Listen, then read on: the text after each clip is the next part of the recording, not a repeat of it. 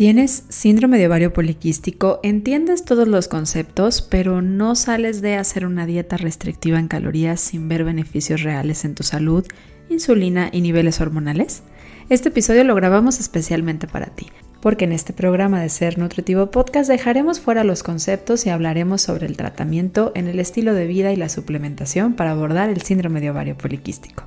y platicaremos sobre la evidencia que hay detrás de ciertos suplementos recomendados en síndrome de ovario poliquístico. El efecto fitoterapéutico que tienen algunas especies y herbales que pueden tomarse y ayudar en el síndrome de ovario poliquístico.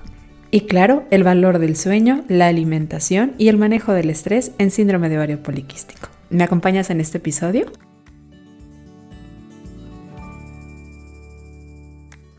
Bienvenidos a Ser Nutritivo Podcast, un espacio donde nutriremos tu hambre de aprender, crear, sentir y conectar. Soy Griselda Jiménez y junto a grandes colegas de la salud y buenos amigos, compartiremos contigo ciencia y experiencia que nutre tu ser.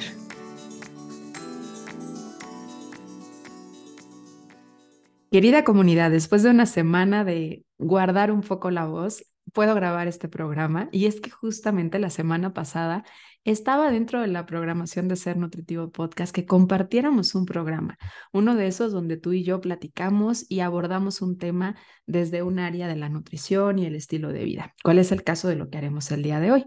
Al no tener invitado programado para poder hablar, pues tuvimos que parar el tema de sacar un episodio nuevo el jueves pasado, pero aquí está porque lo prometido es deuda y ya estaba dentro de nuestra programación y te habíamos adelantado que en esta temporada hablaríamos sobre síndrome de ovario poliquístico, el valor del estilo de vida y también algunos efectos terapéuticos de la suplementación. Me gustaría pedirte que si es la primera vez que escuchas sobre síndrome de ovario poliquístico y si no has escuchado los episodios anteriores donde ya hemos abordado y profundizado mucho más en la parte de conceptos y entendimiento de la condición, vayas y los escuches, ya que en este programa hablaremos principalmente sobre el abordaje, sobre cómo se puede abordar desde un estilo de vida. Incluso ahí estaremos hablando, claro, sobre temas de alimentación, pero no lo vamos a profundizar tanto como lo hemos hecho en episodios anteriores. Encuentras un episodio enfocado a síndrome de ovario poliquístico en la temporada número uno,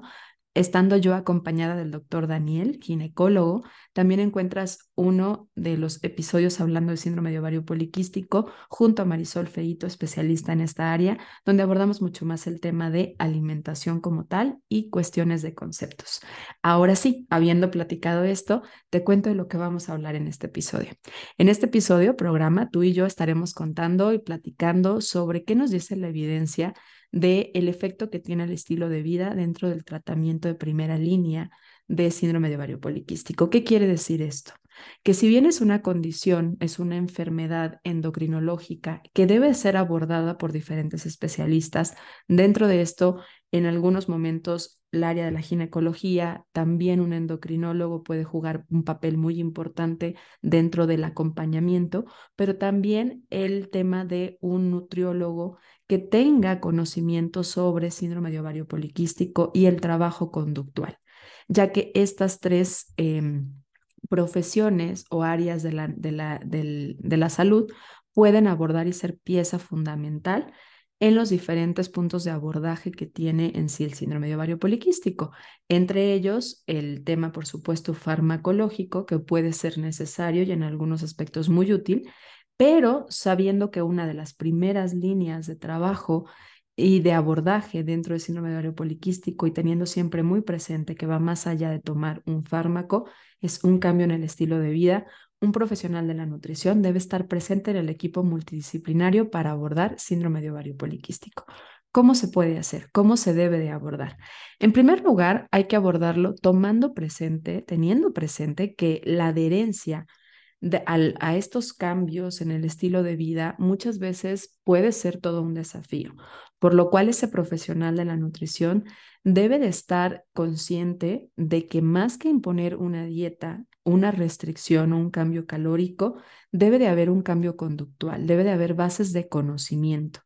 Y eso es justo lo que a mí me gusta eh, hacer también a partir de estos episodios, tomando en cuenta, y por favor te lo dejo como un buen recordatorio para que, aplica para todos los episodios que tú tienes disponibles de Ser Nutritivo Podcast y me atrevería a decir a cualquier episodio en el que tú escuches un profesional de la salud, lo que hacemos en estos medios es difundir información, pero nunca sustituye al acompañamiento de un profesional de la nutrición, de la medicina en las diferentes áreas, ya que eh, podemos hablar de generalidades del tratamiento pero la personalización y el valor del contexto es único en cada paciente. Recordando que lo que vemos aquí es parte del abordaje síndrome de ovario poliquístico. Sin embargo, cuando nosotros tratamos a un paciente, cuando nosotros tenemos la cercanía contigo que tengas ovario, síndrome de ovario poliquístico, no trataremos una condición, trataremos a una persona que está viviendo esta condición, lo cual cambia totalmente y puede ser esencial en, la selección de estrategias. Así que esto es bien importante. Nunca sustituyas el acompañamiento profesional de las diferentes áreas que pueden ser importantes en el acompañamiento multidisciplinario dentro del síndrome de ovario poliquístico por algo que escuches o algo que veas en las redes sociales. Y cabe decir, ya que vamos a comenzar hablando un poco sobre la parte nutricional, que el acompañamiento nutricional no debe enfocarse en una restricción calórica única y exclusivamente, ya que se ha visto que a largo plazo este tipo de dietas restrictivas en calorías realmente no producen los efectos esperados o buscados en un síndrome de ovario poliquístico. También se conoce que hacer una dieta isocalórica, es decir, que aporte la misma cantidad de calorías que el paciente requiere o la paciente requiere en, esto, en este caso, no necesariamente va a significar o va a generar resultados positivos en relación a los parámetros bioquímicos, principalmente considerando dentro de los parámetros bioquímicos que se observan en el acompañamiento a alguien ya con diagnóstico de síndrome de ovario poliquístico, pudiendo ser el, el índice OMA, o que en este caso es para medir el tema de la resistencia a la insulina, o también algunos datos en relación a los niveles de andrógenos. Realmente hacer una dieta isocalórica o una dieta em, restrictiva en calorías, hipocalórica, en un largo plazo no van a tener efectos positivos en ninguno de estos, ni en el tema de los laboratoriales, ni tampoco en los parámetros antropométricos. Incluso habiendo gente que suma actividad física, que es una parte, un pilar muy importante dentro del estilo de vida, y por supuesto forma parte esencial en síndrome de ovario poliquístico, también aún haciendo una dieta hipocalórica o una dieta isocalórica, a largo plazo no habría un beneficio. Se ha visto más beneficio en relación a el cuidado o como otras estrategias, como es el caso del índice glucémico, la carga glucémica, el evitar los picos de glucosa e insulina a través de búsqueda de alimentos con un índice glucémico más bajo, o bien con estrategias que permitan modular la velocidad en la cual estos alimentos van a estimular al páncreas a producir insulina o vayan a generar en este caso un pico de glucosa y por ende de insulina. En esto hay más beneficio en un mediano largo plazo en parámetros que podemos medir como el índice OMA-IR, que nos mide el tema de la resistencia a la insulina, también en los laboratoriales el cuidar estas estrategias de índice glucémico bajo o combinaciones de, para lograr cargas glucémicas de menor impacto, también ayuda a bajar los niveles de insulina en ayuno, el tema del colesterol total, las lipoproteínas. Eh, del colesterol LDL, los triglicéridos, mediciones como circunferencia de cintura, testosterona total. Estos pueden tener más beneficio en estos parámetros que son de gran importancia en el monitoreo, en el acompañamiento de alguien que tiene síndrome de ovario poliquístico. Así que dentro de las estrategias que se pueden lograr en un tema nutricional, más que enfocado al nivel calórico, habría que enfocarnos a cuidar estos picos de glucosa e insulina, sobre todo en las personas que tienen esta relación, en donde su tema de síndrome de ovario poliquístico está ligado a tener una resistencia a la insulina, que recordemos que es más de un 80% de los casos, así que es altamente frecuente, pero igual no generalicemos que es en todos pero no podríamos limitar el acompañamiento nutricional o el cambio en el estilo de vida pensando que el enseñarle a alguien sobre índice glucémico, cargas glucémicas, estrategias de control de glucosa e insulina, sería único y suficiente dentro de las estrategias a utilizar, ya que otro de los pilares de la salud es el tema del entrenamiento o el ejercicio o el movimiento. Y este tiene un papel muy importante en el manejo de síndrome de ovario poliquístico y cada vez es más reconocido, más aceptado y también más divulgado por los diferentes profesionales de la salud, porque el entrenamiento físico, el movimiento y el cuidado de la masa muscular, por lo cual también sería importante poner a duda el tema de buscar o enfocar el tratamiento de resistencia a la insulina y de síndrome de ovario poliquístico asociado a resistencia a la insulina a solamente la baja de peso, porque ahí puede estarse nos yendo un tema muscular. Y el músculo juega un papel muy importante en la regulación de la glucosa y en la regulación de la insulina. Así que el entrenamiento físico es importante dentro de los pilares del cambio conductual que estamos buscando que el paciente con síndrome de ovario poliquístico tenga. Y es que los beneficios van más allá de solamente controlar los niveles de glucosa y por ende los niveles de insulina. También se ha visto que realizar actividad física un mínimo de 120 minutos por semana pueden ayudar a disminuir los niveles de andrógenos, los cuales son muy comúnmente frecuentes en síndrome de ovario poliquístico que se mantengan altos. Eh, vale la pena mencionar que, bueno, aquí podría entonces ayudar tanto a alguien que tenga andrógenos muy altos como alguien que tenga este síndrome de ovario poliquístico por asociación a resistencia a la insulina. La actividad física, por eso, debe de ser un pilar dentro del acompañamiento nutricional y del estilo de vida de alguien que está viviendo el diagnóstico de síndrome de ovario poliquístico. Si bien hace rato mencioné algunos profesionales de la salud que son base eh, o pilares dentro del acompañamiento de alguien con síndrome de ovario poliquístico, también hay que tener muy presente cada uno de estos profesionales que en la paciente que tiene síndrome de ovario poliquístico se ve muy frecuentemente estados de ansiedad y estados de depresión, por lo cual puede también estar incluido dentro de este acompañamiento y puede beneficiar en gran medida al cambio también conductual de la paciente y la receptibilidad a los cambios y a la adherencia de lo que se le está solicitando el que el paciente esté acompañado por un terapeuta, psicólogo o en algunos casos un psiquiatra que pueda abordar temas de ansiedad o depresión, porque son altamente frecuentes. Una de las razones que da la evidencia científica por lo cual puede estar tan frecuente en estos casos de síndrome de ovario poliquístico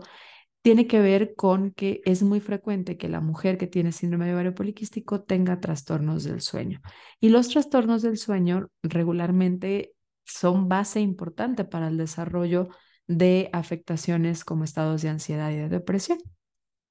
Y es que en los últimos años se ha observado que hay una reducción en los niveles de melatonina en el líquido folicular en los pacientes, en las pacientes que tienen síndrome de ovario poliquístico, y que estos receptores de melatonina en la zona de los ovarios y en este líquido intrafolicular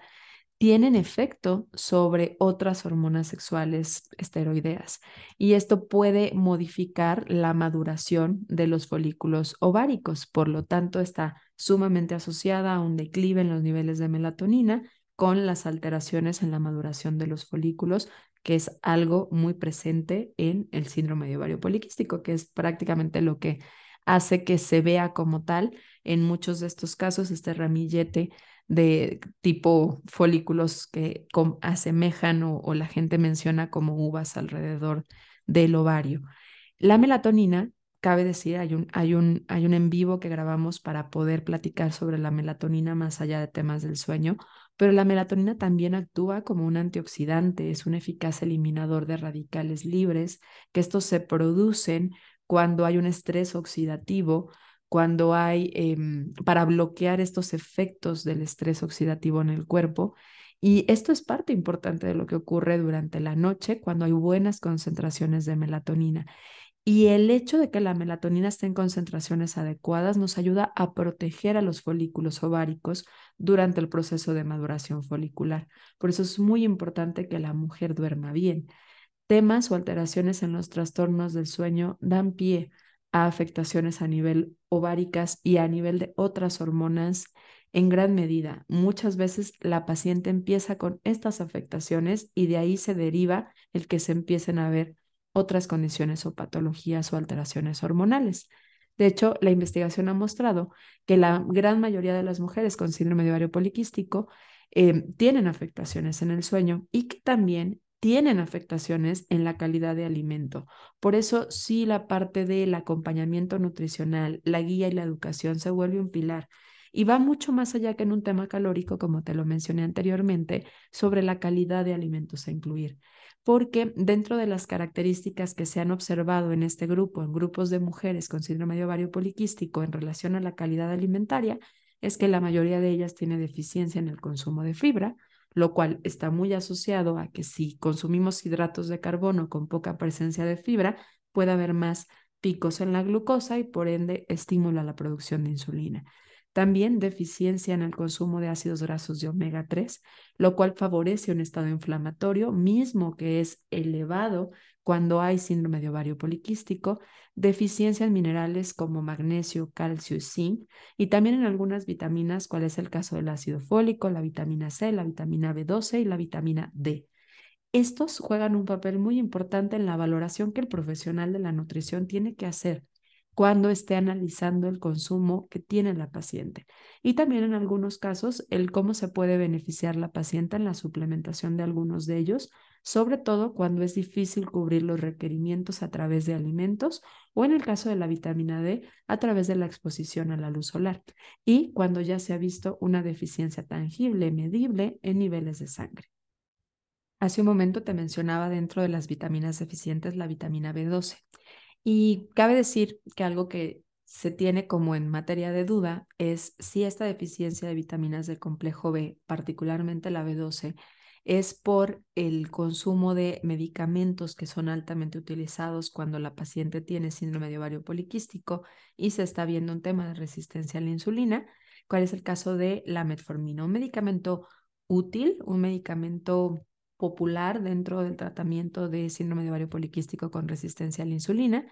y que ayuda a normalizar los niveles de glucosa en sangre y por ende a controlar el estímulo a la producción de insulina.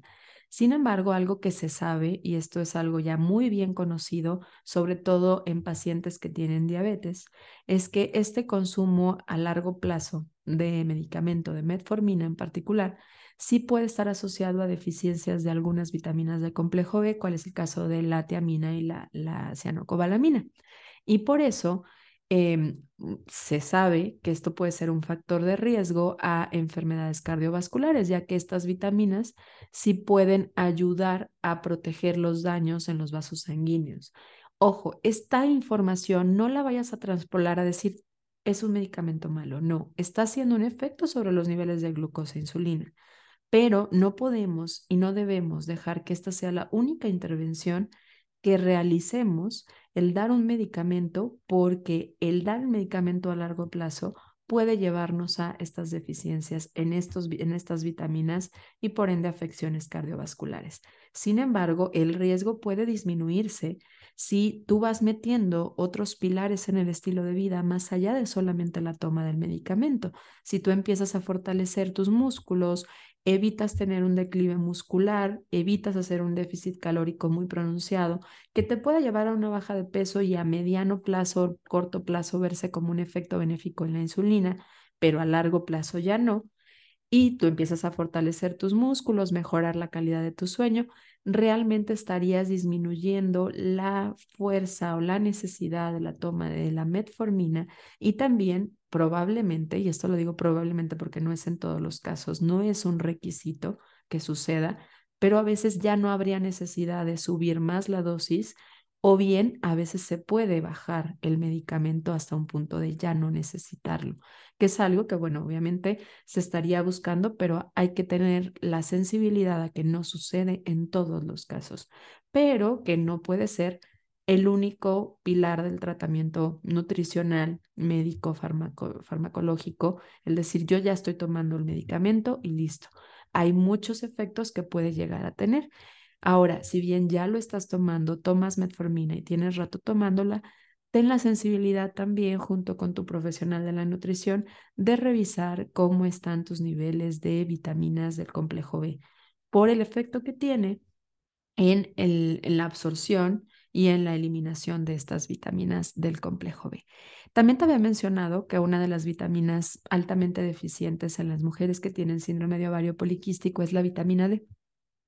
Que de hecho aquí la duda para muchos es que empezó, si hubo deficiencia de vitamina D y esto afectó a la utilización de la glucosa o si bien está habiendo una afectación en el metabolismo de la glucosa y por ende está habiendo una deficiencia de vitamina D. Hoy lo que sí sabemos es que es altamente frecuente que las mujeres que tienen síndrome de ovario poliquístico estén teniendo una deficiencia de vitamina D. Y no solo ellas, sabemos que esto es algo que está ocurriendo a nivel población mundial en la mayoría de los casos por el estilo de vida que estamos teniendo, por el, la necesidad que estamos teniendo también del uso de protector solar, que es una necesidad latente, pero que también estamos viviendo mucho más aislados del de el medio ambiente y esto nos está afectando en la síntesis que genera nuestro cuerpo de vitamina D. Sin embargo, cabe que platiquemos por qué esta vitamina es tan importante, porque la tendemos y creo que cada vez más nos alejamos un poquito de esta concepción única de que la vitamina D es para temas óseos, que sí, por supuesto lo es y sigue siendo importante, pero la vitamina D también aumenta la síntesis y la liberación de insulina, mejora la receptibilidad de la insulina, es decir, aumenta la respuesta que tiene nuestra, eh, nuestra glucosa a niveles de insulina. Por eso es bien importante porque influye directamente en el metabolismo de los hidratos de carbono para poder normalizar las concentraciones de algunos minerales, cuál es el caso del calcio y de la concentración de hormona paratiroidea. Así que si tú estás teniendo síndrome de ovario poliquístico, por favor revisa tu 25 hidroxivitamina D en sangre, ya que este parámetro es la mejor manera para poder identificar si estás en un estado de insuficiencia o suficiencia y qué dosis es la que hay que darte de suplementación de vitamina D. No hay una única dosis para todos. Hoy sabemos que al ser una gran posibilidad de que las personas con síndrome, mujeres con síndrome de ovario poliquístico tengan deficiencia de vitamina D, una suplementación de vitamina D con una ingesta diaria recomendada de 400 unidades internacionales no será basta para poder elevarlo a niveles de suficiencia, pero la mejor manera es personalizarlo a través de un estudio laboratorial de la 25 hidroxivitamina D que te pido que si tú eres una mujer que vive con síndrome de ovario poliquístico y tú profesional de la salud no estás sensible a la importancia de monitorearlo, lo menciones. Creo que esta es una de las grandes fortalezas que tenemos hoy en día como sociedad y que los mismos profesionales de la salud hoy tenemos para poder crecer y dar un mejor abordaje. Un paciente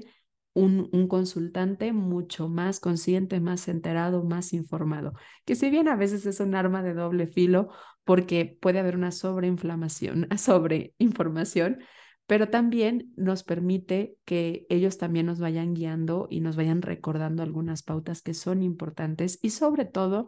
la importancia de la actualización constante que tenemos los profesionales de la salud. Y algo muy importante con el tema de la vitamina D, que es qué bueno que no se me olvidó platicarlo, es que eh, tiene que ver con la modulación de la respuesta inflamatoria, este aumento de las citoquinas, esta respuesta inflamatoria de nuestros tejidos, de nuestras células, que están muy presentes en el síndrome de ovario poliquístico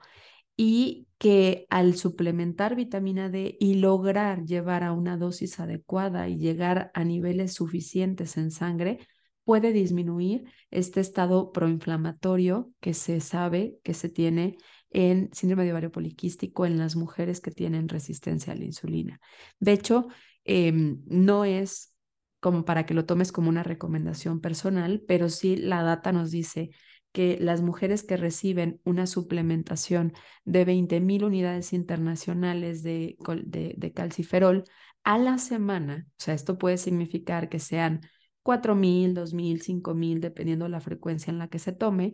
pero lograr estos 20.000 unidades internacionales a la semana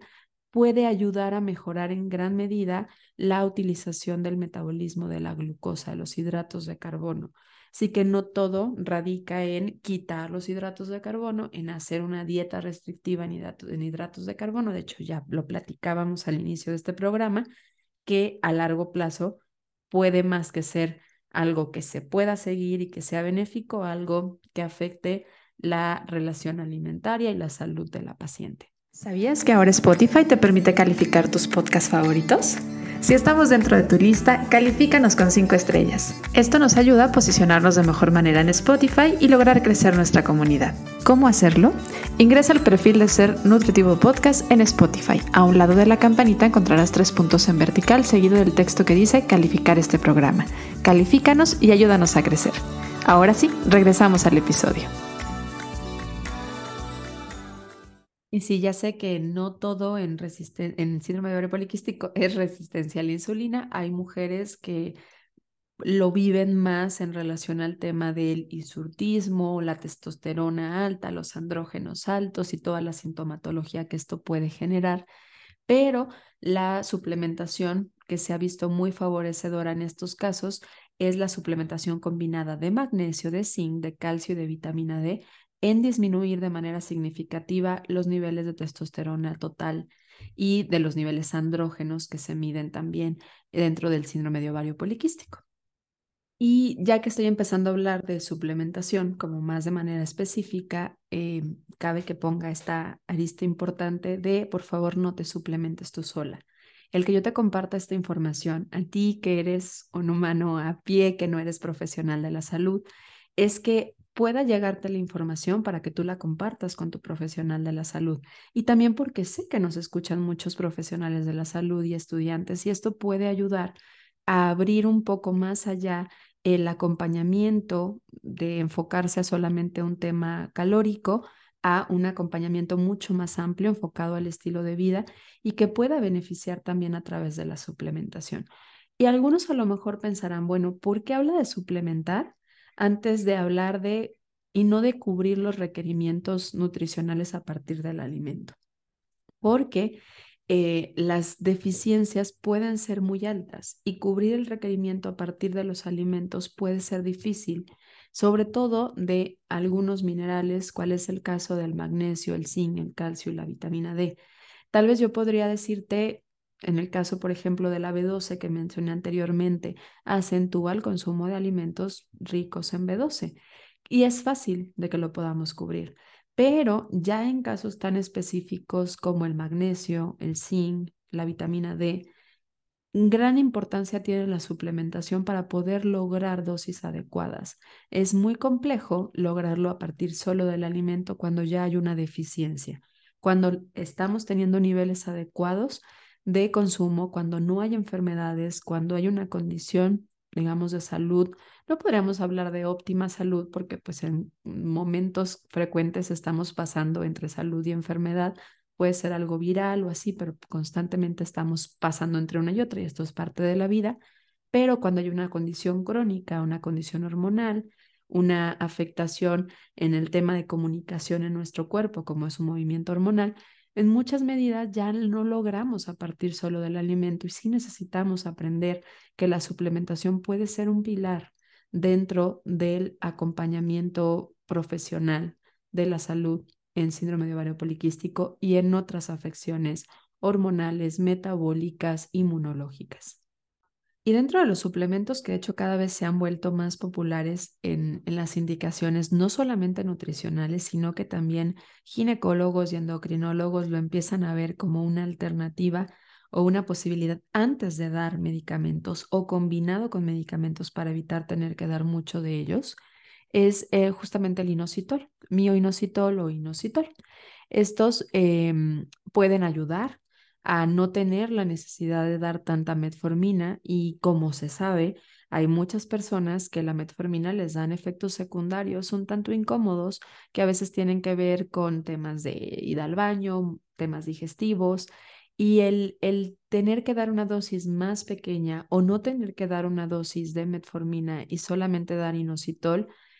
a muchas mujeres les puede resultar de manera bastante benéfica a nivel laboratorial, a nivel sintomatología, y a otras puede beneficiarle el no tener que dar una dosis tan alta, porque al combinarlo con mioinositol hace un efecto muy parecido a lo que hace en el efecto la metformina sin los efectos secundarios que se conocen. El inositol tiene la característica de aumentar la sensibilidad a la insulina, es decir, mejorar la comunicación de la insulina. Y esto también eh, tiene efecto sobre el normalizar los niveles de andrógenos en sangre. Por lo tanto, mejora la utilización de la glucosa y em, tiene un efecto significativo sobre, los niveles de andrógenos y otros niveles hormonales de testosterona en sangre que son afecciones muy comunes en el síndrome de ovario poliquístico. Los inositoles, ya te mencioné algunos, se llaman mioinositol, daichiroinositol, son isómeros, ambos que se administran ya sea por separados, o sea, es decir, tú puedes encontrar inositol solito o puedes encontrar daichiroinositol, mioinositol. Em, en realidad son formas eh, de, combinaciones de estos isómeros, son potentes en el trabajo de eh, mejorar la fertilidad, que hay que recordar que el síndrome de ovario poliquístico es una de las afecciones más grandes que hay sobre el tema de la fertilidad femenina porque mejora en sí el tomar el inositol, restaura la ovulación espontánea y por lo tanto pues mejora el tema de la fertilidad, los niveles de progesterona se vuelven mucho mejores y disminuye los niveles de andrógeno que están presentes en muchas mujeres con síndrome de ovario poliquístico de manera alta. Puntualizando, ¿qué hace entonces el mioinositol en el tema de los folículos ováricos? Mejora el desarrollo de los folículos ováricos, mejora la maduración de los ovocitos y por lo tanto, pues hay altas probabilidades con el tema de lograr un embarazo por temas de estimulación. Hoy los ginecólogos, de hecho, muchas veces antes de dar medicamentos que bajen o modulen la glucosa, a mujeres que están buscando embarazarse, les dan este tipo de tratamientos de suplementos como el inositol. Importante sobre el inositol, hay calidades, hay cantidades adecuadas y hay eh, cantidades óptimas dentro del tratamiento, así que no es nada más voy y me meto a Amazon y pido un suplemento de inositol. De hecho, hay algunos de farmacia que son dosis muy pequeñas eh, que a mí me parecen como muy lejos de lo que la evidencia nos está sugiriendo dar para abordar un síndrome de ovario poliquístico. Así que, por favor, hazlo acompañado de un profesional de la nutrición que conozca el abordaje, que sepa cómo dar esta suplementación o, en este caso, también de algún profesional en el área de ginecología, que también hay ginecólogos que no tienen tanto conocimiento sobre el tema de la suplementación. Así que aquí puede ser muy útil acompañarte de un profesional de la nutrición que sí esté capacitado en hacerlo. Estar juntos cada jueves en un episodio nuevo es maravilloso. Sin embargo, nos encantaría estar mucho más cerca. ¿Qué tal si a partir de ahora nos encontramos en las redes sociales? Encuentra Ser Nutritivo Podcast dentro de Instagram y en Facebook. Y encuéntrame a mí, la voz de Ser Nutritivo Podcast, como Nutrióloga Gris en Instagram y en Facebook como Body Sante. Nos vemos en las redes. Otro de los suplementos que también se han ido popularizando más en el manejo de síndrome de ovario poliquístico, muy particularmente por el efecto que tienen sobre la resistencia a la insulina, es la berberina. Este no solamente se utiliza en síndrome de ovario poliquístico, sino que también se puede utilizar en pacientes que tienen diabetes tipo 2 y que tienen una baja tolerancia a algunos medicamentos hipoglucemiantes, ya que la berberina tiene efectos sutiles hipoglucemiantes, pero que también ayuda a disminuir los niveles de lípidos en sangre, particularmente el LDL. Puede y se ha visto que al mejorar estos niveles, tanto en el metabolismo de la glucosa como en los niveles de lípidos, también puede mejorar el tema del peso corporal y también, por supuesto, en este caso, mejorar la sensibilidad a la insulina. Por eso es uno de los suplementos que se sabe que pueden ser útiles en quienes tienen síndrome de ovario poliquístico con resistencia a la insulina. Eh, tiene mejoría también importante sobre las hormonas esteroideas, es decir, ayuda de gran manera a la expresión aromática ovárica que hay entre el eje hipotálamo, pituitario y ovárico. Y mejora en sí la tasa de ovulación, aumenta la presencia, la regulación de la menstruación, recordando que muchas mujeres con síndrome de ovario poliquístico tienen ausencia de su menstruación y bueno, se ha visto que puede ayudar a regularizarla, haciéndola más frecuente dentro de la frecuencia normal de un ciclo y por lo tanto, bueno, pues aumenta la tasa de posibilidades de embarazos. Este, de hecho, es útil tanto en hombres como en mujeres. Igual es el caso del inositol. Sin embargo, al estarlo hablando como síndrome de ovario poliquístico, pues le estamos dando eh, la connotación a esta condición que es propia de la mujer. Sin embargo, Puede ser útil para hombres que tengan también temas de resistencia a la insulina, afecciones en los niveles de lípidos totales o que estén teniendo dificultad para controlar sus niveles de glucosa con una baja tolerancia a los medicamentos o que las dosis de medicamentos ya tienen que ser muy altas y están buscando disminuir los efectos secundarios de estos medicamentos. Aunque he de decir que la berberina sí tiene algunos efectos secundarios, un poquito más que lo que tiene el inositol. Los efectos secundarios son transitorios y son leves, la verdad hay personas que con el, la metformina sí sienten una incomodidad constante al estarlo tomando. Puede disminuirse esta sintomatología, estos efectos secundarios al cambiar la metformina por liberación prolongada. No lo hagas tú solo. Por favor, si estás teniendo problemas con la tolerancia a la metformina, coméntalo con tu médico tratante, que es quien se especializa en temas de farmacología. No es tu nutriólogo, es el médico tratante, así como los nutriólogos habemos quienes nos hemos enfocado a saber dar eh, acompañamiento a través de suplementación. Los médicos, no, no, no todos los nutriólogos no conocemos de farmacología, no todos los médicos conocen de suplementación, así que esto, por favor, hazlo. Si vas a mover el tipo de metformina que estás tomando, hazlo mencionándoselo a tu médico tratante que indicó la metformina. Pero, bueno, en el caso de la berberina, los efectos secundarios transitorios y leves que se tienen son principalmente náusea y estreñimiento, que bueno, es un poquito diferente a los efectos de la metformina, porque regularmente los efectos de la metformina son diarrea. Entonces, también puede ser útil escoger cómo, según el patrón o afectación que la persona tenga más latente a su aparato digestivo, pues la tolerancia va a ser distinta a uno a otro.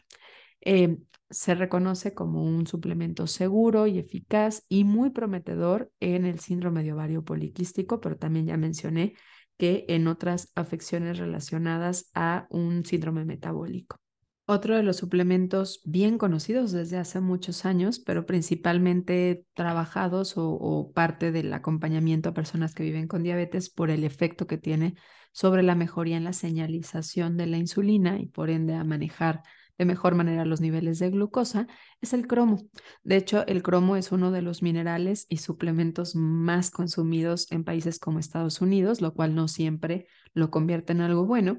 porque no siempre es acompañado de un profesional en dosis adecuadas y conociendo también la tolerancia que tenga el paciente al tomar cromo. Pero, sin embargo, es un mineral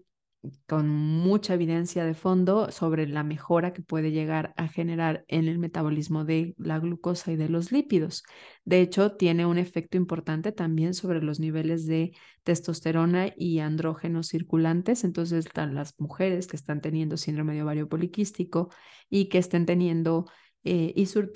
o algunas señalizaciones de que tenga ya niveles altos de andrógenos, bueno, puede ser muy útil el tomar cromo. No es en todos los casos y por favor, los minerales, los suplementos que te estoy indicando, no quiere decir que tengas que tomar todos o suplementarlos todos. Y si tú eres profesional de la salud, no quiere decir que tengas que darles todos. Hay que encontrar cuál es el mejor para cada paciente. Ahí entra la personalización. También te mencionaba anteriormente que uno de los minerales más comúnmente deficientes es el zinc. De hecho, hoy cada vez más en los suplementos indicados o formulados principalmente para síndrome de ovario poliquístico, el zinc está presente, a veces en combinaciones junto con el inositol, porque si bien ya se conoce y ya te mencioné anteriormente los beneficios del inositol, el darlo en acompañamiento junto con el zinc mejora el pronóstico en el tratamiento de síndrome de ovario poliquístico, pues se ha visto que el zinc puede ayudar a mejorar el metabolismo de los lípidos, de la glucosa y la fertilidad, mejorando en sí la señalización que hay entre la glucosa y la insulina. Em, cabe mencionar que la ingesta baja de zinc es muy común en las personas que tienen mayor tejido graso. Y esto puede estar también relacionado a los niveles altos de inflamación que existen, que si bien son niveles de bajo grado, son niveles constantes de inflamación. Así que el zinc puede ayudar a mejorar la transportación de la glucosa, a mejorar la transportación de la insulina, la comunicación entre eh, estos, entre las hormonas, pero también puede ayudar a disminuir los niveles de andrógenos circulantes.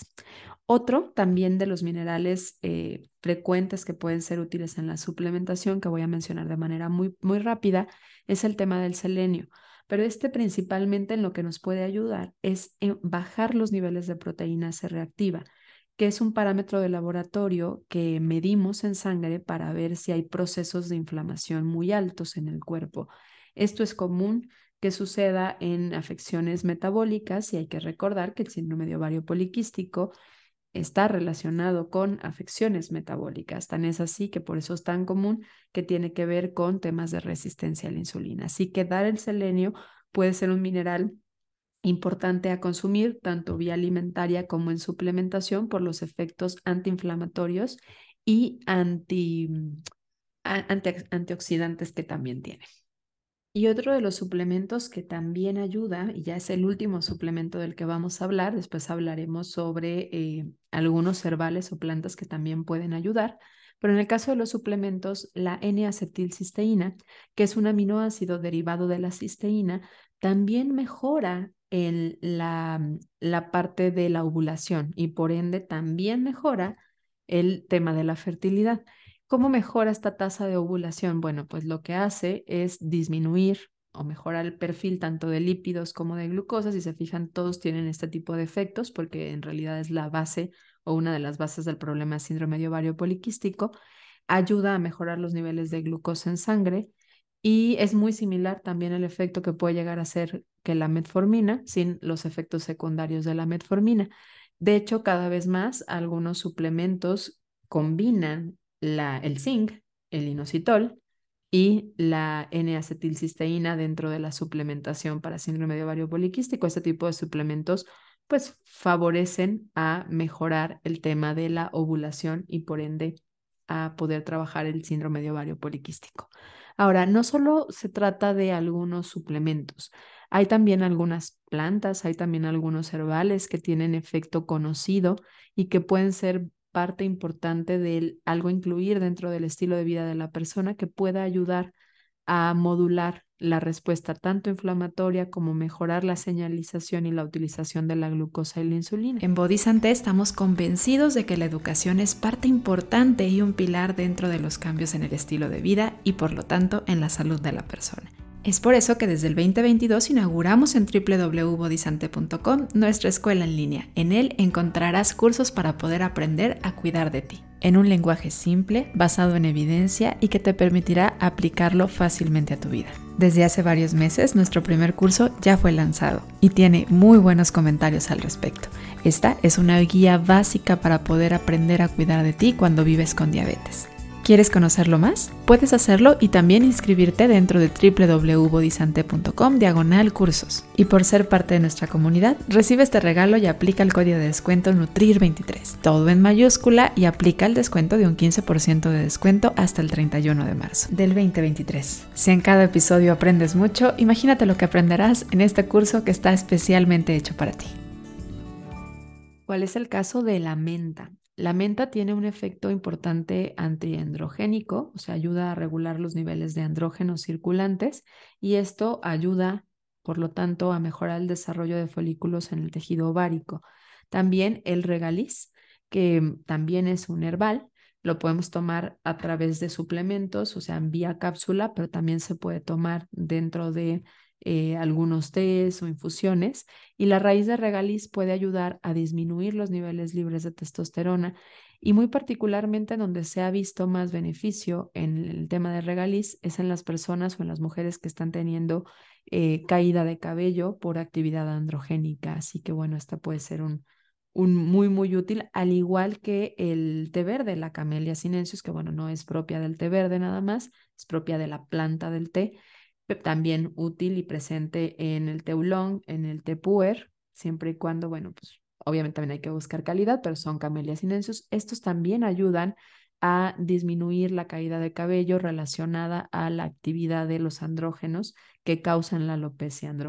androgenética. Así que si es una de las sintomatologías que te ha llevado a darte cuenta que tienes síndrome de ovario poliquístico, la utilización del té del té verde de la planta, el té Camellia sinensis, té verde, té negro, té blanco, todos los tés de colores que conoces y que si no los conoces te invito a que escuches el episodio enfocado donde hablamos sobre los beneficios del té con Carolina Levy que te voy a compartir, en donde podrás conocer un poquito más sobre el té, su origen, pero también algunos compuestos interesantes, cuál es el caso de los que ayudan a reducir los niveles de andrógenos que causan la andropecia androgenética.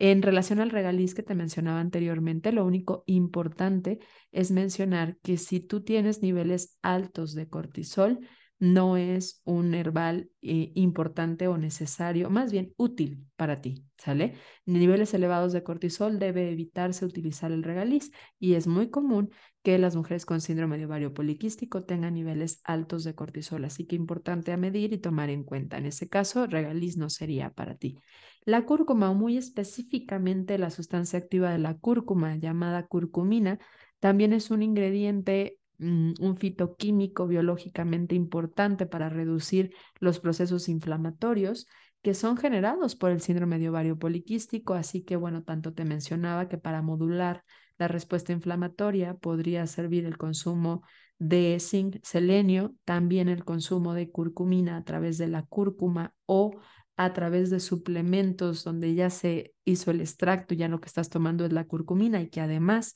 puedes dosificar de manera mucho más audaz eh, con un acompañamiento nutricional, puede ayudarte a disminuir el proceso inflamatorio y los radicales libres que se generan cuando hay un proceso inflamatorio en el síndrome de ovario poliquístico. Uno de mis favoritos muy populares y favoritos en temas también de sabor es la canela. El extracto de canela puede ayudar a mejorar la utilización, la absorción de la glucosa, la producción de glucógeno y con esto aumentar la, recepción a, a la insulina. Así que el tomar té de canela, particularmente en té, pero también podría ser la canela en polvo, nada más que sería muy complicada lograr las dosis adecuadas nos ayuda a mejorar temas de resistencia a la insulina y modular de mejor manera los niveles de glucosa, útil tanto para quienes tengan síndrome de ovario poliquístico relacionado a resistencia a la insulina o quienes estén teniendo eh, diabetes. Nada más bien importante estar monitoreando los niveles de glucosa, ya que si pasamos de las dosis adecuadas o estamos tomando demasiadas cosas que pueden disminuir los niveles de glucosa, podemos tener una caída muy marcada. Y recordemos que los cambios no deben de ser abruptos, por eso hay que seleccionar estrategias, no es todas, no todo,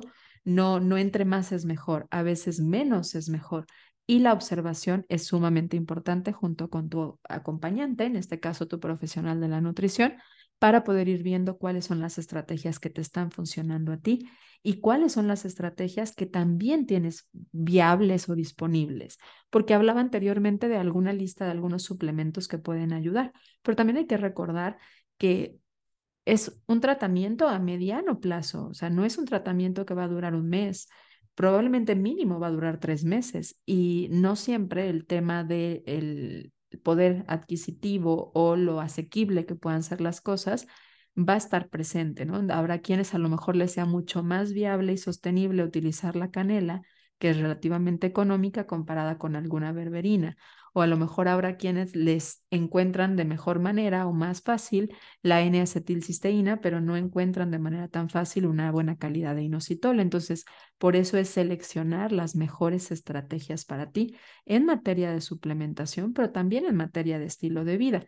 y no debe de sustituir lo que estamos hablando de vitaminas, minerales, compuestos bioactivos a la parte del acompañamiento nutricional, o sea, revisar la calidad de tus alimentos y revisar el estilo de vida, manejo del estrés, sueño, movimiento. Son pilares, no sustituyen, no es uno u otro. Pero saber esto nos sirve para entender que va mucho más allá de solo hacer un déficit calórico, que va mucho más allá de solamente tomar una pastilla para bajar los niveles de eh, insulina o bajar los niveles de andrógenos. Se trata de modificar el estilo de vida y que tenemos muchas estrategias que se pueden utilizar